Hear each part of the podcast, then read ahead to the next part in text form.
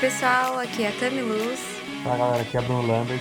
Bem-vindos a mais um episódio do podcast Luz Lambert, ação.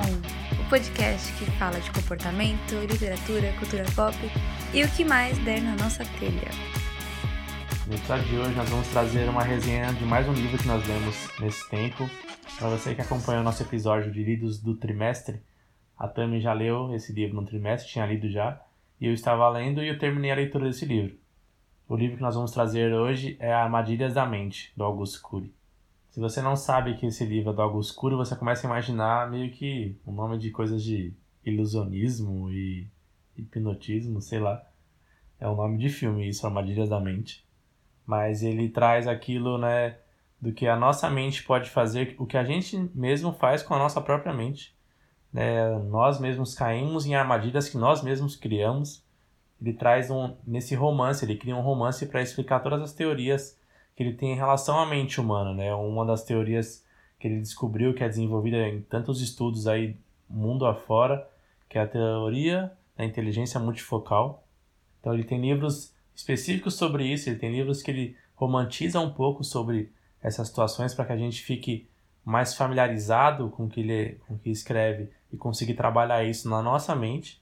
Então eu acho sensacional a forma que ele consegue lidar com isso, tentando passar para as pessoas em livros romantizados, em histórias que ele cria. Não é o primeiro livro que eu leio dele nessa área que ele romantiza aí, o estudo dele, e esse livro eu achei bem interessante. Acho importante relembrar uma coisa. Quando nós falamos que o livro é um romance, talvez muitas pessoas atribuam essa palavra a histórias de amor, mas não é o caso. Romance é um tipo de escrita, uma escrita corrida, uma onde geralmente é uma história, e ela pode ou não contar uma história de amor. Então é importante a gente separar essas duas coisas. Um romance não é necessariamente uma história de amor, mas sim uma forma de escrita onde o texto ele é corrido, geralmente narrativo e nessa linha, certo? Então o livro conta a história de um casal, não é uma história de amor, mas tem um casal como personagens principais desse, desse livro. É a Camille e o Marco Túlio. Ela, escritora e professora, diagnosticada com psicose paranoica, esquizofrenia, etc. Ele, um banqueiro, endinheirado, homem de sucesso. São casados há um bom tempo, sem filhos, e o casamento deles tem se destruído ao longo dos tempos por conta tanto pelos problemas psicológicos da Camille como também pela sede do, do Marco Túlio em trabalhar, em ser vidado no trabalho, em ganhar dinheiro, em aumentar o patrimônio. Então já tem se deteriorando com o tempo o casamento deles.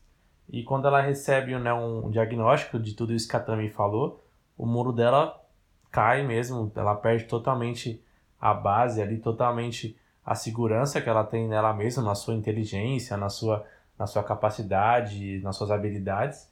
E aí ela vem abaixo.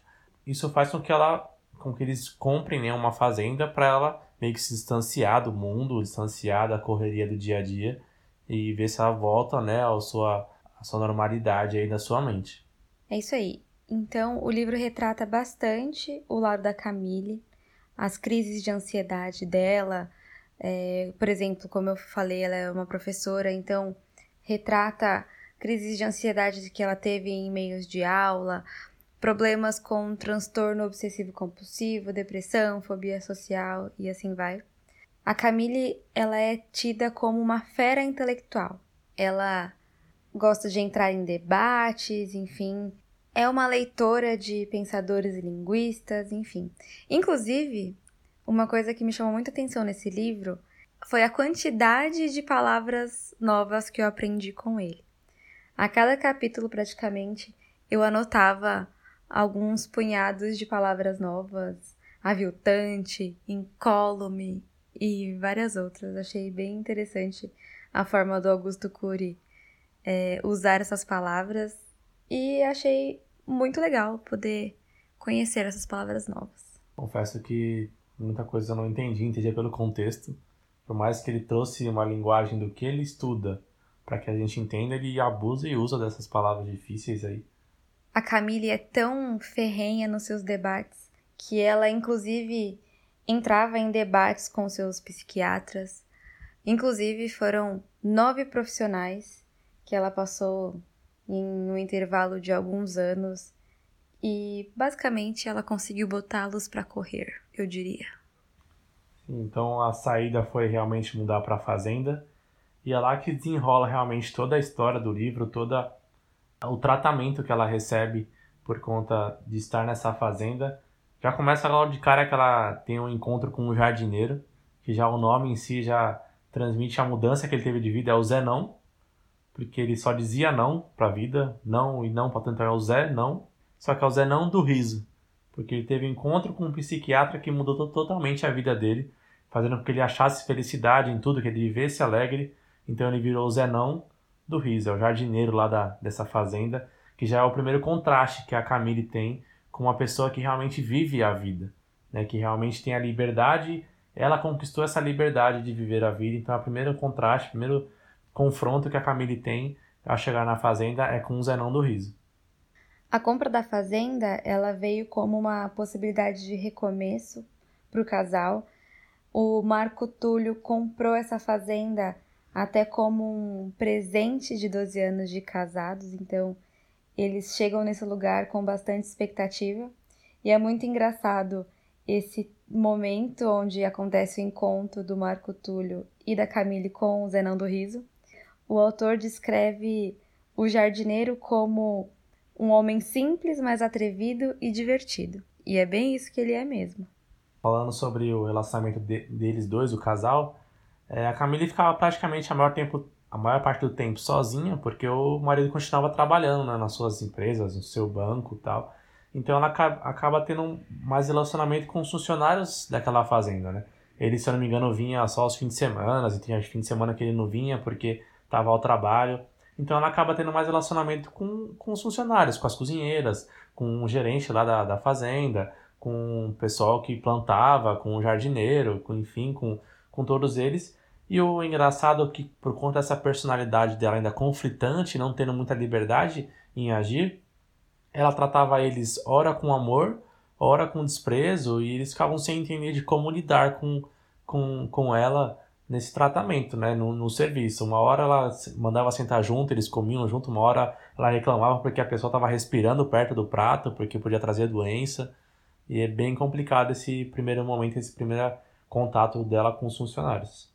E nesses encontros e confrontos da Camille com o Zenão do Riso, uma das primeiras frases que eles têm quando se conhecem, que chamou muito a atenção da Camille, foi quando o Zenão do Riso fala para ela: Nossa, que isso? Essa mulher foi contaminada por Arthur Schopenhauer? Ela, que era uma mulher cultíssima e que geralmente desprezava as pessoas pela falta, talvez, de intelecto dela, ficou meio chocada ouvindo um simples jardineiro falar de Arthur Schopenhauer. Então ela ficou meio assim embasbacada e meio que, sei lá, chamou a atenção dela, mas ao mesmo tempo ela manteve lá a pose de durona, enfim, mas creio que, que despertou um, uma curiosidade a respeito do Zenão e, enfim, como um homem tão simples podia ser tão alegre e ainda falar de Arthur Schopenhauer e outros pensadores. E isso acaba fazendo com que ela comece a se entrosar um pouco com esse com o Zenão do Riso, até pelas conversas. Ele, ela citava um pensador, ele falava uma frase dele, ele falava que estava lendo esse livro. E aí, em uma das visitas do Marco, Marco Túlio na fazenda, ele acaba passando um tempo com, com esse Zenão do Riso, come lá na casa dele, toma um café. E ele acaba perguntando por que, que ele é assim, o que, que fez ele mudar. E o Zenão do Riso fala sobre um, um psiquiatra que mudou a vida dele, foi o Marco Polo que o Marco Túlio quer que a Camille passe com esse psiquiatra, propondo até um acordo com ela. Que ela teria que passar com esse psiquiatra, senão eles iriam sair da fazenda, eles iriam embora da fazenda. Logo quando o Marco Túlio liga para o Marco Polo para poder fazer, marcar essa consulta, ele já vê alguns problemas psicológicos que o marido tem, numa simples conversa por telefone. Na primeira consulta presencial com a Camille, ele logo a surpreende mostrando o quanto a Camille é pessimista com essa atitude dela de existencialismo, o quanto ela é presa, o quanto ela não consegue ser livre dessas doenças psicológicas e proteger as, as próprias emoções. Isso faz com que ela realmente fique presa nas armadilhas que a mente dela faz, que a mente dela propõe para ela e ela acaba sendo presa nessas armadilhas. Eu comentei algum tempo atrás que a Camille ela entrava em debates profundos com os psiquiatras e psicanalistas que ela passava. E uma das coisas que, que deixava ela muito na defensiva era justamente que esses profissionais não se colocavam numa abertura para se relacionar com ela, ainda como pessoa, né? Como duas pessoas que têm suas virtudes e defeitos, enfim. Esses profissionais sempre se colocavam num, numa posição diferenciada dela, como se fosse realmente o médico e o doente. E uma das coisas que surpreende muito a Camille nessa, nessa primeira interação com o Marco Polo é que ele justamente se coloca como ser humano diante de um outro ser humano. Uma pessoa que tem defeitos tentando ajudar uma outra também. E acredito que essa foi uma das formas que fez a Camille olhar como uma possibilidade de rolar uma conversa ali nesse primeiro encontro deles, que é bem interessante, vale super a pena ler em detalhes. Algo interessante que ele fala para ela também é que a gente não nasce livre, principalmente na nossa mente, nós temos que conquistar essa liberdade. Que mesmo sem sintomas de doenças psicológicas, a gente pode estar preso nessas armadilhas que a nossa mente produz. Uma outra coisa que ele fala também, que é um dos estudos do Augusto Cury, é que nossa mente tem janelas que são abertas através de gatilhos, né? alguns estímulos que nós temos que faz com que essas janelas sejam abertas. E elas podem ser janelas killer, que são é, pensamentos ruins, ou janelas light, que são pensamentos que nos trazem um bem-estar.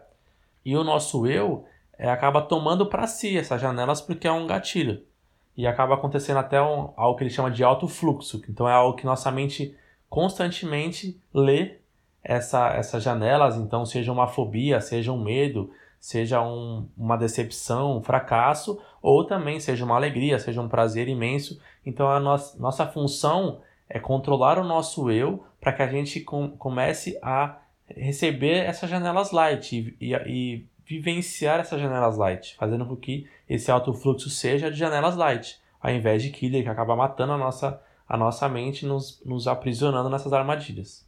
Essa proposta que o Augusto Cury teve de escrever romances para explicar a tese dele foi muito, muito feliz, eu diria.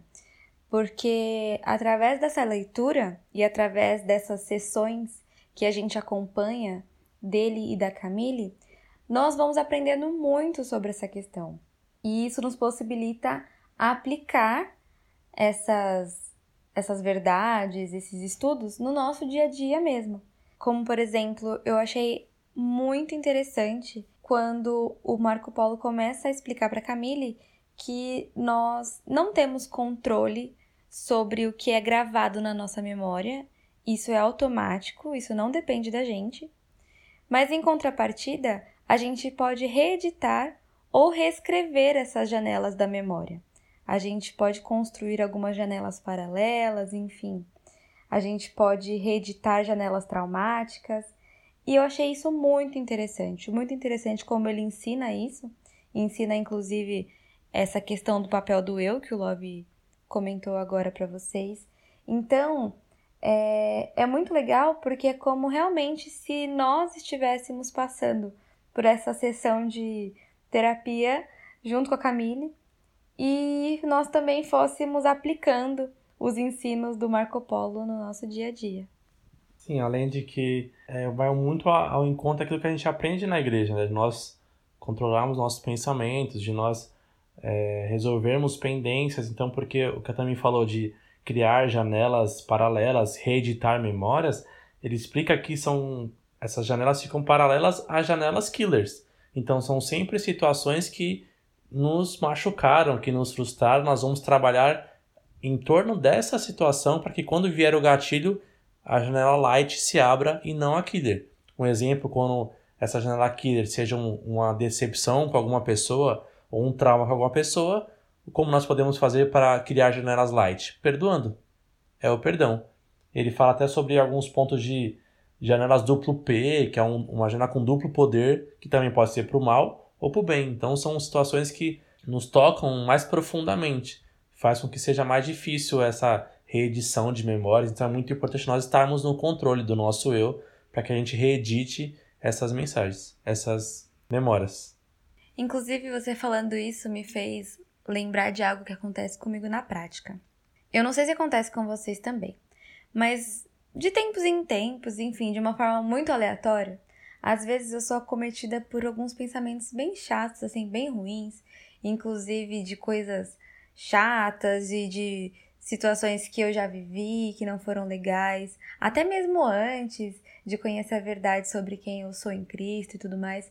E uma coisa que nós aprendemos na igreja é sobre como nós devemos lidar com o nosso passado, né, Love? Nesse processo de aprendizado de como lidar com o passado, uma das coisas que eu acredito que o Espírito Santo me ensinou foi justamente me apegar a isso.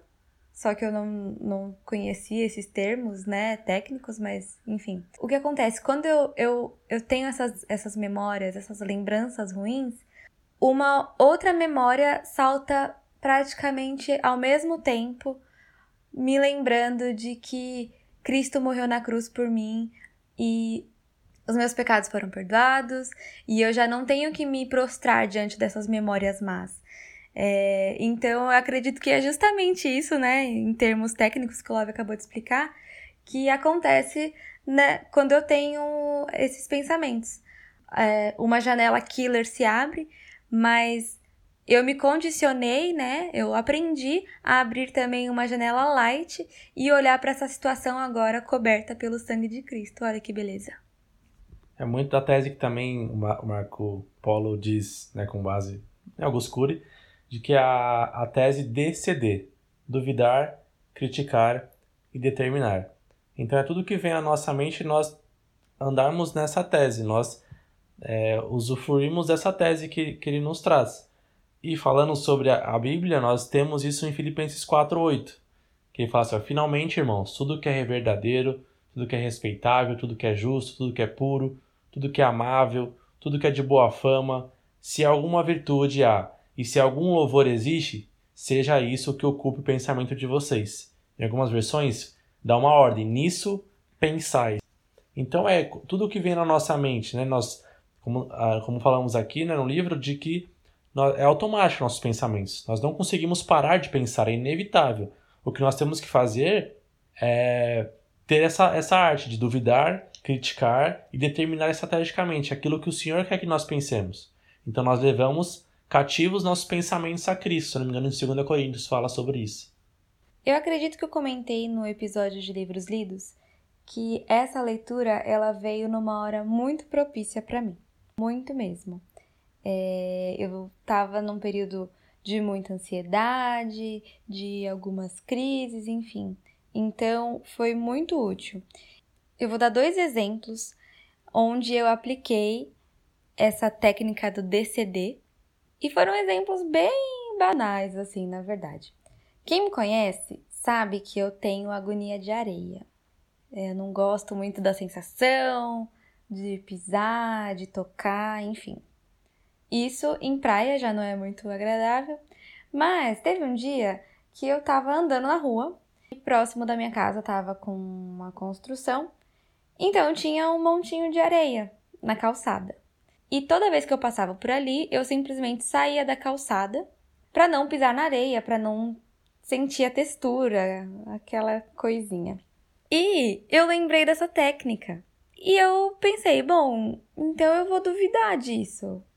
Vou duvidar, vou criticar dessa situação, tipo, tá, mas será que eu realmente tenho essa versão? Por que, que eu tenho essa versão? Afinal, que mal que ela me causa? Qual é o problema de eu pisar ali? O que pode acontecer de mal comigo? E foi muito engraçado, porque eu simplesmente, quando eu pensei nisso, foi num lampejo assim, eu simplesmente falei, bom, então tá, vou passar. E passei, e pisei, e foi tudo bem, sobrevivi. Não teve nenhuma sensação absurda que eu não pudesse me sentir bem ou que me fizesse sentir mal. E beleza, segui adiante. Você vê, foi uma coisa muito bobinha, muito pequena.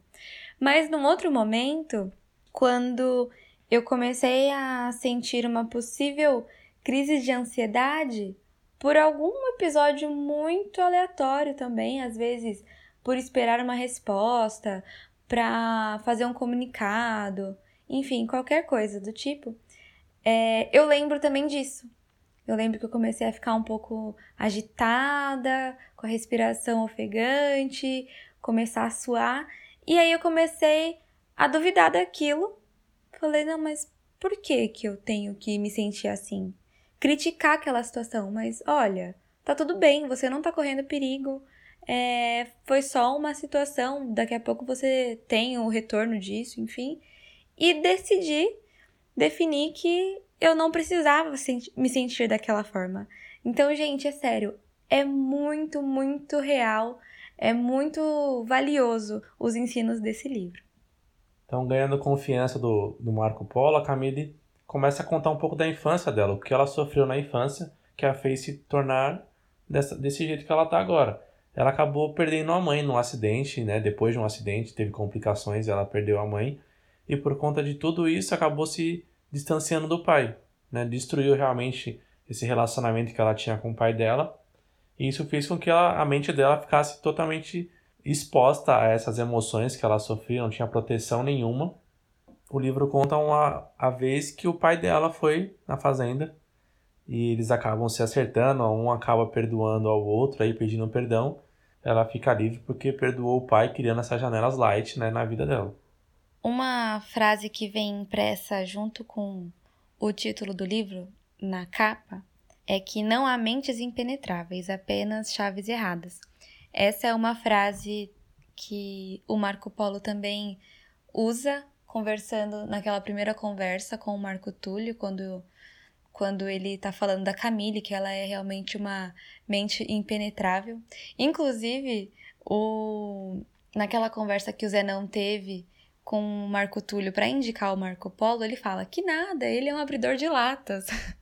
e realmente é o que a gente vê, tanto que a gente, a gente começa a ver os sinais da Camille se abrindo e, como o Lovico falou agora, contando da infância, é, inclusive de situações que nem mesmo o marido dela sabia.